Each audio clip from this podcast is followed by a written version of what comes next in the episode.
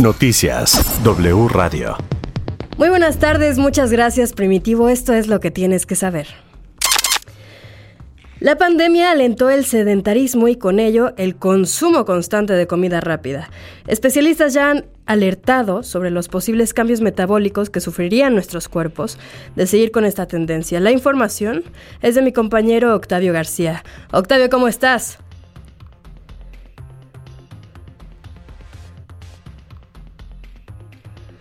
Hola, Octavio. Listo. ¿Qué tal, Octavio? Hola. Ok. Bueno, tuvimos fallas, pero seguimos con la información más relevante del momento. La policía de Dallas, en Texas, informó que investiga un reporte de disparos en el aeropuerto Dallas Love Field, después de que, de acuerdo con los medios locales, una mujer disparara en varias ocasiones al interior de la terminal.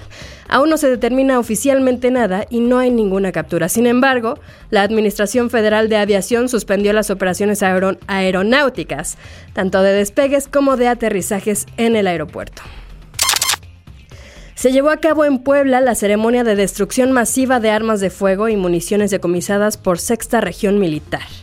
El evento estuvo encabezado por el gobernador Miguel Barbosa, quien además planteó la posibilidad de retomar y organizar el proyecto de canje de armas de fuego por dinero u otros beneficios para los ciudadanos. También destacó que el fin de estas acciones es sacar de circulación a estos productos que representan una amenaza. El resultado de la ceremonia fue una destrucción en total de 658 armas, 843 cargadores y 8.832 cartuchos de diferentes calibres. Así es como lo detalló el comandante de la zona militar número 24, José Martín Luna de la Luz. Regresamos a el tema de los posibles cambios metabólicos que sufrirían nuestros cuerpos. Eh, Octavio García, ahora sí, ¿cómo estás? Gracias, Silvia. Buenas tardes. Y la especialista de la Escuela Superior de Medicina del Instituto Politécnico Nacional, Elizabeth Karina Piña Morán, destacó la importancia de reducir el consumo de la comida rápida por ser ultraprocesada, alta en sodio, grasas saturadas, carbohidratos y azúcares simples.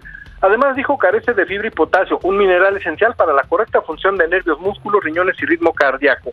Sin embargo, la también académica reconoció que las exigencias de la vida actual dificultan la planeación de una buena dieta. Por ello, una gran cantidad de mexicanos optamos por la comida rápida, que es accesible, conveniente, práctica, económica y con un sabor diseñado para hacer agradable el paladar. Hasta aquí mi reporte, Clivia. Muchísimas gracias, Octavio. Muy buenas tardes.